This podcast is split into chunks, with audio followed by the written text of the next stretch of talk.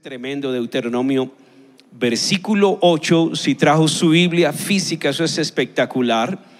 Usted va a mirar ahí el versículo 17, leámoslo en adelante. Versículo 17 en adelante dice, no sea que digas en tu corazón, no sea que digas en tu corazón, mi poder y la fuerza de mi mano me han producido esta riqueza. Mas acuérdate del Señor tu Dios, porque Él es el que te da poder para hacer las riquezas, a fin de confirmar su pacto, el cual juró a tus padres, como en este día. Amén y amén. Ese es el corazón de ese texto, pero cuando tenga tiempo de leer todo el, todo el capítulo, va a entender el poder de esta palabra el poder y cómo el Señor le está hablando al pueblo de Israel y les está mostrando cómo Él en un momento de dificultad, en un momento de vivir en el desierto, Él les está mostrando cómo Él les sostuvo en medio del desierto, donde no había absolutamente nada. Y cómo Él mostró, imagínense, salir al desierto y depender 100% de las promesas del Señor para su alimentación, para su vestido, para su salud. Y Dios mostró su poder, y hay una palabra que quiero enseñarle en esta, en esta tarde. Les mostró su fuerza, y hay una palabra en griego que significa esa fuerza. Y me sorprendió que en el estudio de toda la Biblia, todos los personajes que están en la escritura, cuando habla de fuerza, habla de esta palabra. Y es koak en griego, koak. No sé si se está pronunciando bien, pero es... Y dice que esa, esa palabra significa estar firme. Esa palabra, cuando usted estudia una sola palabra en el griego original, tiene casi siete significados, no uno solo como en el español, sino tiene una, una amplitud y le, y le abre a uno el entendimiento cuando y estudia realmente lo que significa solo una palabra. Dice, Dios te ha dado el poder y lo que dice allí en Deuteronomio es el poder para hacer las riquezas, pero la palabra dice, te ha dado la fuerza, dice, la fuerza. Te ha dado también, dice, tener capacidad, tener potencia, productividad. Así que en otro, en otro, dice que en el diccionario Strong hay otra palabra que que se asemeja a, esa, a ese strong, a esa fuerza, a ese coac de Dios y dice que es como hablar de un camaleón. Y el camaleón es un animal que dice que está, puede estar en cualquier ambiente, puede estar en cualquier medio. Usted va, va a mirar la naturaleza y dice, si está en medio desértico, él se adapta a ese medio, en su color, en su ambiente. Si está en medio de la naturaleza verde, él toma se adapta, es, esa adaptabilidad que tiene, dice que de allí viene esa palabra, coag, la fuerza de Dios. Y por eso algo que Dios tiene preparado para nosotros en esta tarde, en este tiempo, en este mes, yo lo siento en mi corazón, es, Él quiere fortalecernos, diga, Él quiere fortalecerme. Pero dígalo con fuerza, dígale, Él quiere fortalecerme. Porque hay dos condiciones que podemos estar en esta tarde. Tú puedes identificar en esta tarde dos condiciones en las cuales puede estar cualquier área de tu vida, o en debilidad o en fortaleza. Debilidad o fortaleza. Sin tener mucho estudio, mucho conocimiento, tal vez sin haber hablado con muchas personas, ahí donde estás sentado en esta tarde, tú puedes evaluar cómo está tu vida espiritual. Débil, en debilidad o en fortaleza. ¿Cómo está tu relación con Dios, tu vida de oración? ¿En debilidad o en fortaleza? Y por eso pudiese hablar de siete áreas, pero solo voy a tocar cuatro ejemplos rápidamente que están en la palabra. A mí me sorprendió estudiando esa palabra que la mayoría de hombres que Dios escogió, bien fuesen jóvenes, adultos, ancianos, pasaron un momento de debilidad. Pasaron un momento de debilidad. Y el primer ejemplo que quiero mostrarles está en el libro de Job, capítulo 4. Ojalá toma, tome apuntes allí, porque solo voy a nombrar el texto preciso, el versículo, pero tiene un, un sinnúmero de detalles alrededor de la historia. Cada historia tiene algo poderosísimo. Y el primero, cuando hablamos de Job, sabemos de quién estamos hablando. Y es de este personaje increíble, Job. Dice el versículo, capítulo 4, versículo 3, dice, He aquí tú has exhortado a muchos y las manos débiles has fortalecido. Manos débiles has fortalecido. Y al que tropezaba tus palabras han levantado y las rodillas débiles has robustecido, dice la versión, la nueva versión del lenguaje actual o de las Américas creo que es. Pero ahora te ha llegado a ti y te impacientas. Te toca a ti y te desalientas, dice otra otra versión, y te debilitas. Así que el primer cuadro y la primera área que yo quiero hablarle en esta tarde es las rodillas. El texto está hablando de rodillas débiles. Rodillas débiles. Y encontramos esas rodillas débiles, las encontramos en Isaías y las encontramos en Hebreos.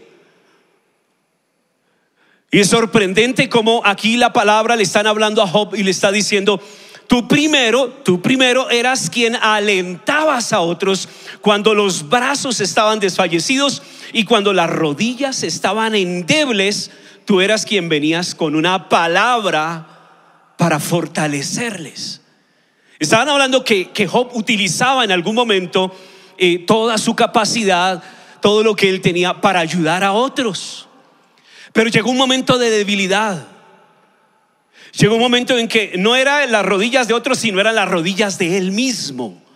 Por eso esta palabra no es para el que está a su lado, o si usted líder eh, piense, ay, no es para mi discípulo. Todo comienza por la vida de cada uno de nosotros. Por eso la palabra se aplica a todos nosotros. No hay excepción alguna. Porque aquí es un hombre que llevaba mucho tiempo y la misma palabra, Dios está hablando de él y dice que era un hombre justo. Era un hombre intachable y en el mundo espiritual, en el reino espiritual, estaba Satanás pidiendo su vida para probar su fidelidad.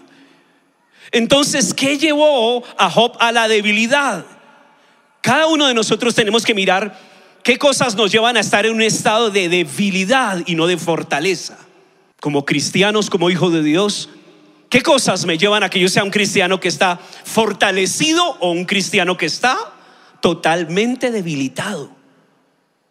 Porque es diferente en la batalla, en la guerra espiritual, en las luchas que vivimos todos a diario, cuando usted está en fortaleza o cuando usted está en debilidad. Y lo que llevó a, la debilidad a este hombre, lo que debilitó a, a Job en su momento fue la prueba. Escríbalo bien grande. La prueba causó la debilidad de Job. Y vaya que las pruebas, todos pasamos sin excepción alguna por, por pruebas. Y yo creo que ya le he hablado a los jóvenes, todos pasamos por pruebas. Y a veces vienen cuando menos lo esperamos, pruebas difíciles.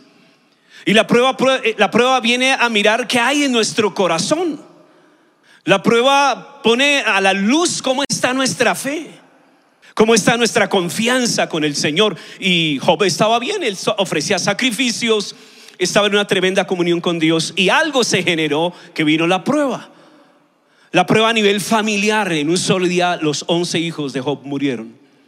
La prueba financiera, en un solo día toda su riqueza se extinguió. En un solo día vino la prueba. Quedó devastado, todos los camellos, los ganados que él tenía, sus siervos murieron un día. Una prueba tremenda y aparte de todo al final vino la prueba física que una enfermedad vino sobre él que tenía que coger un tiesto y rascarse y echarse ceniza. Y empezó él a declarar tremendas cosas porque vino la prueba y la prueba te lleva siempre a un estado de debilidad, debilidad. Y por eso allí está esperando a ser fortalecido. Y si usted encuentra la historia completa, Job tuvo que ser fortalecido, ser levantado, ser restaurado. Él no se la pasó todo el tiempo en ese estado. Por eso la pregunta es, ¿estás pasando por pruebas? ¿Estás en debilidad? ¿Y qué representan las rodillas cuando hablamos de las rodillas? Porque aquí está hablando ahora que tus rodillas están débiles. Y yo empecé a mirar los diferentes aspectos que la Biblia nos habla de las rodillas. Y las rodillas representan la oración.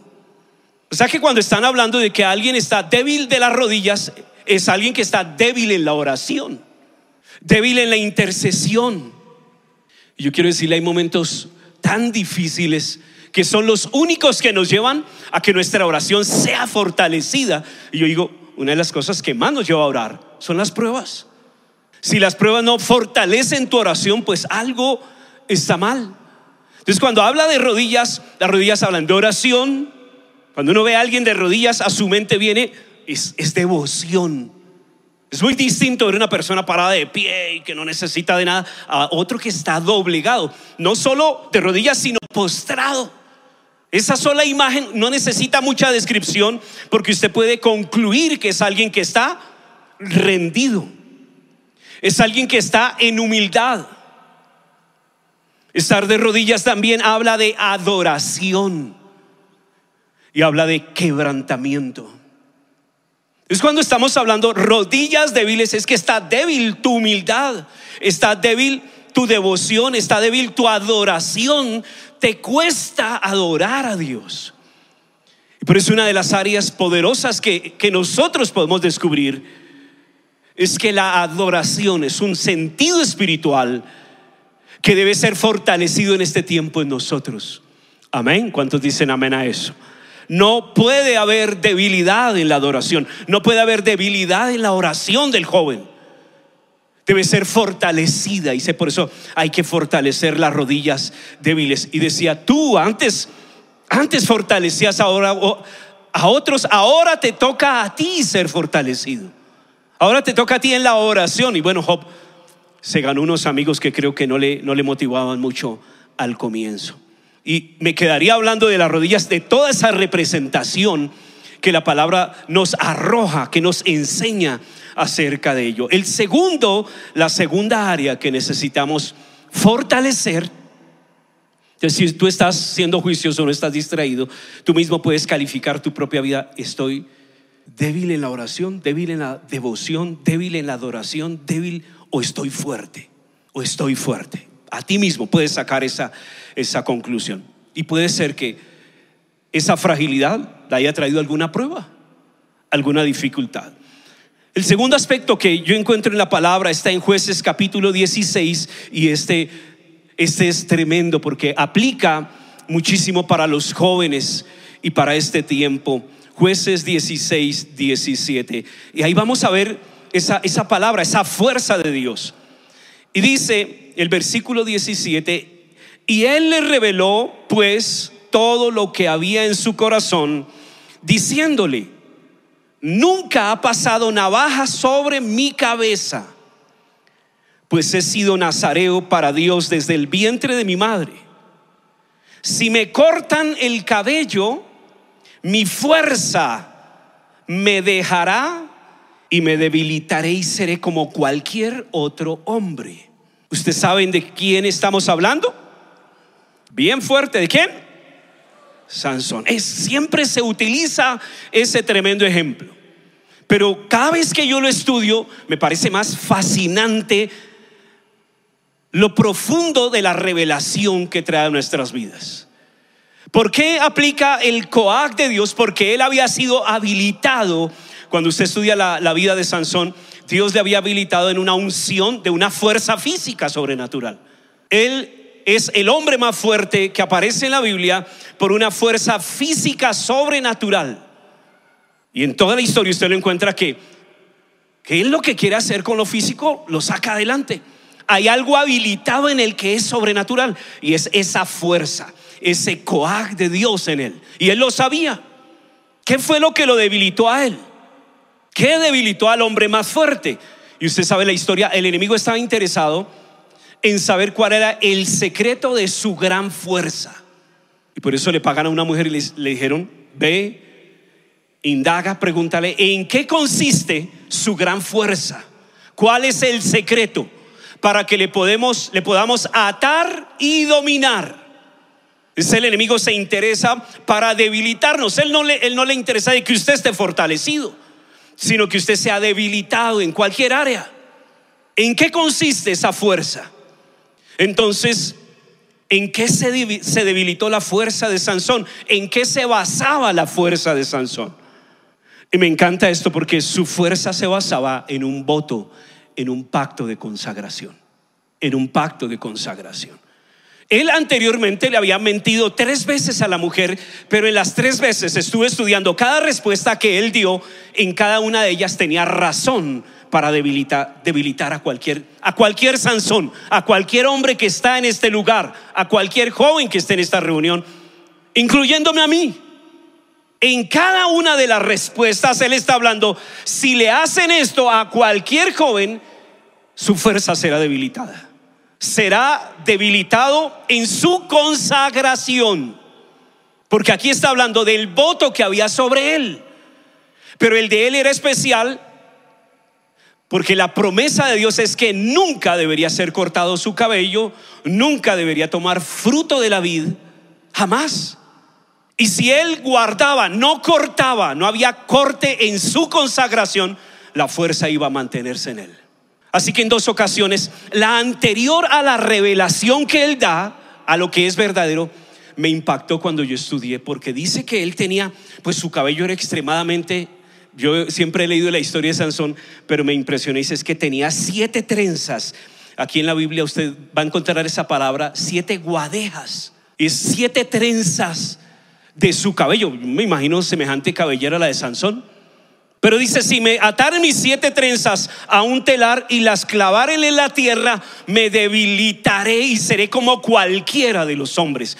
Imagínense que la raíz de la palabra de atar esas siete trenzas a la tierra, en el extrón original sale una palabra que es muy, muy ligada a nosotros en esta época. Y dice web. Si conectare, si atare, si amarrare, si ligare mis, mi pacto de consagración, por así decirlo, a la web, seré como cualquiera, seré reducido a nada. Yo decía, tremendo esto que está allí en la palabra. Y esas siete trenzas van relacionadas a los siete espíritus que están allí en Isaías 41, el espíritu de ciencia, el espíritu de gracia, el espíritu de temor a Dios. Y cuando alguien está compromete su consagración, compromete sus votos de pureza, pues todo eso es reducido a nada. ¿Cómo está nuestra, consagración en esta hora? Usted puede decir, no, mi consagración está fuerte. Estoy fortalecido en mi consagración, por eso mi fuerza está con toda. Y si hay algo que debilita al cristiano, al cristiano normal, al hijo de Dios normal, si hay algo que lo debilita, es cuando pierde su consagración, cuando contamina su pureza. Y por eso cuando él revela, dice que esta mujer le presionó, le presionó hasta reducir su voluntad reducir su voluntad. Es aquellos que empiezan a jugar con el pecado y en la primera dicen no de tajazo. En la segunda van ablandando y en la tercera ya no hay vuelta atrás. Entonces empezaron a jugar con la impureza, con la inmoralidad, con algo que para antes era grotesco, vulgar, inmundo, pero ya cuando su voluntad ha sido rendida, ah, está débil, preciso está pasando por una tentación, está jugando con un amiguito o con una amiguita ya no va a la célula, no, es, no va para ser fortalecido por la palabra. Viene de vez en cuando a la reunión de jóvenes, entonces una vez al mes, pero todos los días en la universidad, en el colegio, o en el barrio, o en el conjunto, o en el WhatsApp, o en las redes, todos los días le están debilitando su consagración. Cuando viene el momento de la tentación, no está fuerte para enfrentar la tentación, sino está débil. Y por eso allí este hombre dice que le descubrió el secreto de su corazón. Y dice, nunca ha pasado navaja por mi cabeza. O sea, nunca mi pacto de consagración ha sido cortado. Si la consagración se corta, la fuerza se va. Si la consagración se corta, lo que hay de Dios en mí desaparece. Y evidente, esta mujer dijo, por fin me dijo la verdad llamaron y raparon las siete trenzas que había sobre Sansón. Y como ustedes saben lo que la palabra dice, y Sansón se levantó como las otras veces, pero no sabía que Dios se había apartado de él. Si vemos que nuestra consagración está débil, ¿qué lo llevó a esa debilidad? El jugar con el pecado. ¿Qué lo llevó a esa debilidad? El estar teniendo en poco lo que Dios le había dado. Y es a veces pensar, ah, no, es que ahí está la unción, Dios está conmigo y, y si peco y si juego, pues ahí está eh, la sangre y uno se vuelve un liviano, un libertino. Libertinaje es un pecado que cae en la iglesia. Libertinaje, abusar de la gracia de Dios. Y por eso vino la debilidad y ustedes ya saben y hemos hablado varias veces de las consecuencias en las cuales cayó Sansón, todo lo que perdió. Pero yo lo que le quiero hablar, no solo lo que perdió o, el pecado en el que incurrió, sino que lo que Dios quiere hacer en esta tarde es fortalecernos. Diga conmigo, fortalecernos. ¿Qué quiere Dios? Levante su mano derecha y diga, fortalecernos. Pero dígalo más fuerte, diga, fortalecernos. Entonces, ¿quiere fortalecer primero nuestras? Dígale, tóquese las rodillas. ¿Quiere fortalecer mis rodillas? Y quiere fortalecer, toques el cabello, mi consagración. Vamos a arreglarse ahí la consagración. ¿Quiere fortalecer qué? Nuestra. No puede estar débil nuestra consagración. Jóvenes, no puede estar débil la consagración, porque si no, no va a haber fuerza. La tercera que me pareció tremenda y quiero dejársela en esta hora está en Nehemías y en Nehemías encontramos dos. Ese libro de Nehemías es increíble y sobre todo para que nosotros entendamos esa palabra que necesitamos recuperar. Y está primero en Nehemías, quiero comenzar con las manos débiles. Nehemías capítulo 6, Nehemías capítulo 6, versículo 9. Quiero que miremos allí donde está. Y dice, la versión 1960 dice esto, porque todos ellos nos amedrantaban diciendo, se debilitarán las manos de ellos en la obra y no será terminada. Ahora pues, oh Dios, fortalece mis manos. Ahora pues Dios, ¿qué? Levante las manos, dile, ahora Dios fortalece mis manos. ¿Cuántos quieren manos fortalecidas? Dios, levántelas, dígale, ahora Dios fortalece mis manos. Y pueden levantar los pies. Ahora Dios fortalece mis. No los veo que muevan los pies, están ahí como. Primero hablemos de las manos. Entonces lo que está sucediendo allí, lo que está diciendo Nehemías, es que cuando las manos son debilitadas, el propósito del enemigo es que tú dejes de edificar, que tú dejes de trabajar, de servir en la obra del Señor. A mí me sorprendió cuando alguien me decía, pastor, es que eso, eso de la célula y de liderazgo es, que no va conmigo. Yo, yo creo que mi llamado es solo amar al Señor. ¿Cuántos han sentido ese llamado de amar al Señor? Más de uno tímido y ahora con que me va a salir el pastor. Tan desconfiados. Solo amar, no. ¿Qué le dijo el Señor al mismo enemigo, a Satanás? Al Señor tu Dios amarás y a Él solo, y a Él solo servirás. Tú no puedes amar a Dios sin servirle. Si amas genuinamente al Señor, espontáneamente el amor te lleva a su servicio. Si amas en tu casa, si amas tu familia, si amas a alguien, el amor te lleva a hacer muchas cosas que a veces ni lo pensarías, porque amas. Y por eso muchos no se involucran en la obra del Señor, no sirven al Señor, no vienen a la casa del Señor. ¿En qué puedo servir? No, es, está debilitada sus manos porque servía y ahora no. Era útil en la obra de Dios y ahora no. Antes era un instrumento en las manos del Señor, ahora no, está débil, débil sus manos. Dejó lo que un día hacía para Dios, ya no lo hace. La obra de Dios no se termina, la célula no se hace. digo, ¿cómo, ¿cómo es posible que dejaste de hacer la célula? Yo le pregunto a algunos discípulos, ¿cómo es que todavía sigues online y si lo puedes hacer presencial? E imponer manos y orar por tus ovejas. Pero esa, esa debilidad es increíble. Por eso, todo el texto, si leyeran Nehemías 6, cada uno de ustedes se sorprendería porque Nehemías estaba estaba desafiado a reconstruir la obra del Señor, levantar la muralla y se levantó toda clase de enemigos. Zambalat, Tobías y vinieron y lo amenazaron. Hasta mandaron profetas falsos a hablarle. Y le dijeron, usted no va a salir vivo. Lo invitaron a una reunión, a una administración supuestamente para ponerse de acuerdo, porque el único propósito es que ellos dejaran de edificar, dejaran de servir.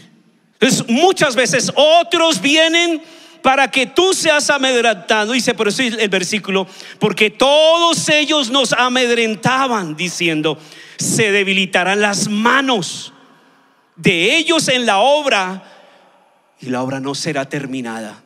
Y por eso la, oración de Nehemías es, Señor, ahora fortalece mis manos. Eso es espectacular.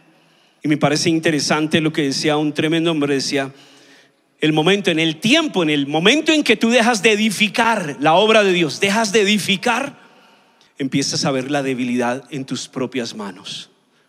Entonces, ¿estamos fortalecidos o estamos débiles?